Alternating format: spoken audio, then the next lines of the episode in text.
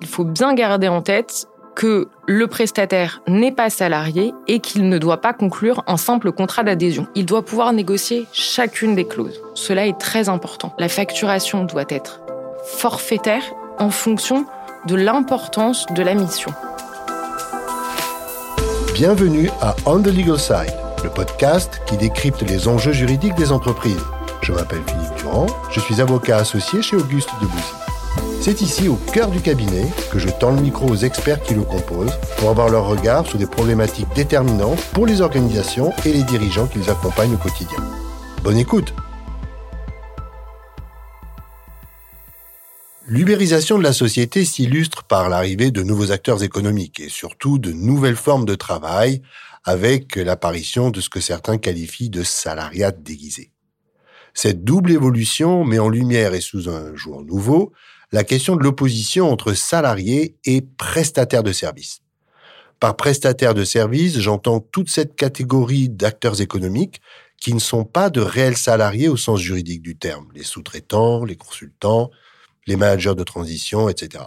L'enjeu pour les entreprises est d'éviter de se retrouver avec des personnes qui se qualifient de salariés alors qu'elles ne devraient pas l'être juridiquement parlant. Aujourd'hui, j'ai le plaisir d'accueillir Aurélie Lemaître, Aurélie est avocat senior au sein de notre équipe et elle enseigne par ailleurs le droit du travail à l'université Paris 2 Panthéon-Assas. Docteur en droit privé, Aurélie voulait en fait être architecte avant d'être avocate.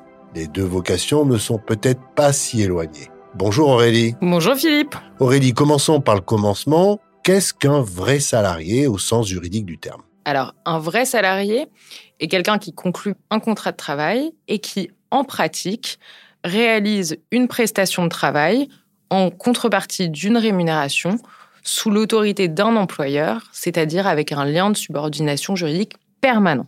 Ça, c'est la définition strictement juridique. Et par opposition, comment tu définirais le prestataire de service qui, lui, n'est pas un salarié? Exactement, c'est pas un salarié. En réalité, un prestataire est libre. Et du coup, il peut choisir l'intégralité de ses moyens de travail et de ses méthodes de travail pour exercer sa prestation. Et ça, il faut bien le garder en mémoire. Et alors, justement, je le rappelais tout à l'heure en introduction, confusion entre les deux statuts de manière assez régulière au sein des entreprises. Mais quels sont les enjeux ou les dangers qui se cachent derrière cette confusion chaque fois qu'une entreprise commet, on va dire, un faux pas dans ce sens-là? Alors, en réalité, les dangers peuvent survenir à deux moments. Tout d'abord, lors de la conclusion du contrat, dans la mesure où il ne faut pas que le contrat commercial conclue et pour seul objet de mettre à disposition un salarié ou un freelance pour l'entreprise qui l'utilise. Ça, c'est le premier point. Le second point, c'est qu'au cours de la relation de travail, il ne faut pas que l'entreprise utilisatrice exerce un lien de subordination à l'égard de son prestataire. On ne peut pas contrôler son activité comme un salarié, on ne peut pas lui donner des ordres et des directives, et on ne peut pas le sanctionner. Alors, tu parles de sanctions, justement. Quelles sont, sur le plan juridique, les sanctions qui sont encourues par les entreprises lorsque cette euh, confusion est poussée vraiment à son extrême? Alors, en réalité, la plus courante, c'est une requalification du contrat de prestation de service en contrat de travail. Et ce n'est pas neutre financièrement, dans la mesure où, premièrement, il va falloir réparer l'intégralité des préjudices du prestataire de service qui, en réalité, est qualifié de salarié mais surtout, et là ce n'est pas neutre, l'URSSAF réintègre l'intégralité des sommes qui ont été versées dans l'assiette des cotisations. Ensuite, bien évidemment, il y a des sanctions pénales, notamment en cas de marchandage, de travail dissimulé, et aussi des sanctions administratives pouvant notamment aller jusqu'à une fermeture temporaire de l'établissement ou encore l'interdiction de participer à des marchés publics. Alors ça, c'est les sanctions. Maintenant, au-delà de ces sanctions, quelles sont les recommandations que tu donnerais à nos auditeurs aujourd'hui s'agissant de l'initiation du début de la relation contractuelle avec le prestataire de service et au moment de la conclusion du contrat que tu qualifies à juste titre tout à l'heure de commercial? Les bonnes pratiques doivent débuter dès la conclusion du contrat. C'est-à-dire qu'il faut bien garder en tête que le prestataire n'est pas salarié et qu'il ne doit pas conclure un simple contrat d'adhésion. Il doit pouvoir négocier chacune des clauses. La facturation doit être forfaitaire en fonction de l'importance de la mission. Ensuite, sur la nature des prestations pour lesquelles on a recours à un prestataire, il faut aussi garder en mémoire, en réalité, que ce type de contrat doit être conclu pour des prestations nécessitant un réel savoir-faire qui n'est pas lié à l'activité principale de l'entreprise. Dans notre pratique au quotidien, tu le sais Aurélie, on se voit souvent poser la question du recrutement d'un ancien salarié en tant que prestataire de service et c'est pas une situation qu'on recommande à nos clients. Non, effectivement. Conclure un contrat de prestation de service avec un ancien stagiaire ou un ancien salarié qui souhaiterait se mettre lui-même en statut entrepreneur n'est jamais une bonne idée et l'un des indices retenus par les juridictions pour la requalification du contrat de prestation en contrat de travail.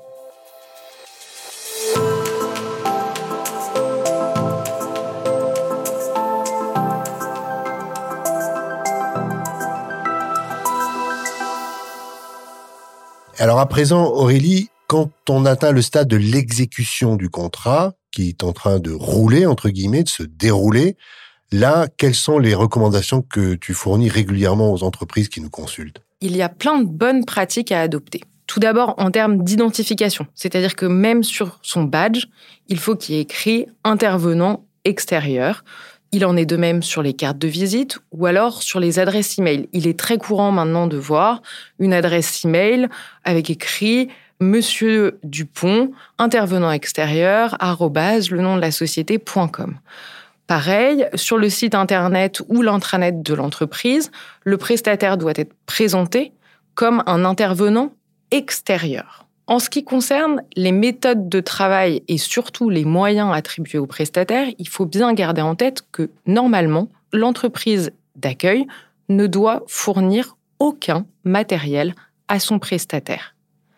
C'est-à-dire que normalement, il ne peut même pas avoir un bureau au sein de vos locaux. En pratique, si le salarié ou les salariés du prestataire sont amenés à venir travailler au sein de vos locaux, il est vivement conseillé de tenter de les séparer géographiquement de vos propres salariés. Ensuite, en ce qui concerne, et ça c'est très important, le temps de travail et le temps de présence, il faut bien avoir en tête que vous n'avez pas à suivre la durée du travail de votre prestataire. De même, il n'a pas à vous demander de s'absenter, que ce soit pour maladie ou encore pour partir en congé. Une simple information, oui, mais vous n'avez pas à donner l'autorisation d'absence. Son intégration doit, dans la mesure du possible, être la plus limitée possible avec la communauté de salariés de votre entreprise. Ainsi, il n'est pas nécessaire qu'il soit automatiquement invité aux séminaires d'entreprise, aux soirées organisées ou encore qu'il bénéficie des œuvres sociales du CSE. En ce qui concerne la restauration, les prestataires n'ont pas à bénéficier de tickets restaurants et lorsqu'il y a un restaurant d'entreprise, ceux-ci doivent simplement avoir une tarification à taux plein et non à taux préférentiel. J'ai compris, Aurélie, que dans certaines situations, il y a une forte imbrication entre le salariat et le prestataire de service, et notamment, tu y faisais allusion, lorsque on doit intégrer le prestataire au sein de l'entreprise. Et ça, c'est souvent dans cette zone grise qu'on voit apparaître certaines difficultés. Je voudrais terminer notre podcast, euh, Aurélie, avec euh, une question pour toi qui revient très fréquemment, c'est celle des mises à disposition intra-groupe. Là aussi, il y a euh, une certaine vigilance à, montrer dans ce genre de situation. Oui, bien évidemment, Philippe. Alors, la première règle primordiale à garder en tête, c'est que cette mise à disposition doit être faite avec un but non lucratif, c'est-à-dire que ça doit être gratuit. Il ne faut pas de bénéfice ni pour la société qui prête le salarié en question, ni pour celle qui en bénéficie. Surtout, il faut bien évidemment s'assurer de l'accord préalable du salarié concerné, bien conclure une convention de mise à disposition entre les deux sociétés et surtout penser à bien signer au préalable avec le collaborateur un avenant à son contrat de travail et à la fin de la mise à disposition, il faut bien noter que ce salarié retrouvera son poste de travail ou un poste de travail équivalent au sein de la société initiale qui est son employeur. Merci Aurélie pour ces précieux conseils pratiques. J'ai compris que la vigilance de l'entreprise doit se concentrer très en amont, c'était le début de ton propos, c'est-à-dire dès la conclusion du contrat avec le prestataire de service, mais tu as aussi insisté sur le fait que cette vigilance doit être maintenue tout au long de la relation avec le, prestataire de service et jusque incluse la séparation, la rupture des relations avec le prestataire de service qui va survenir évidemment tôt ou tard.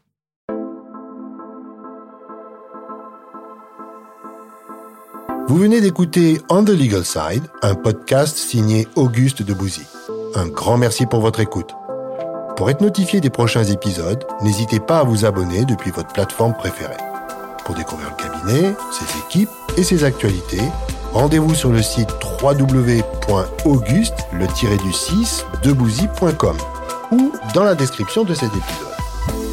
Cette série audio a été conçue, écrite et réalisée en collaboration avec Aparté Studio et le son de l'encre. À bientôt.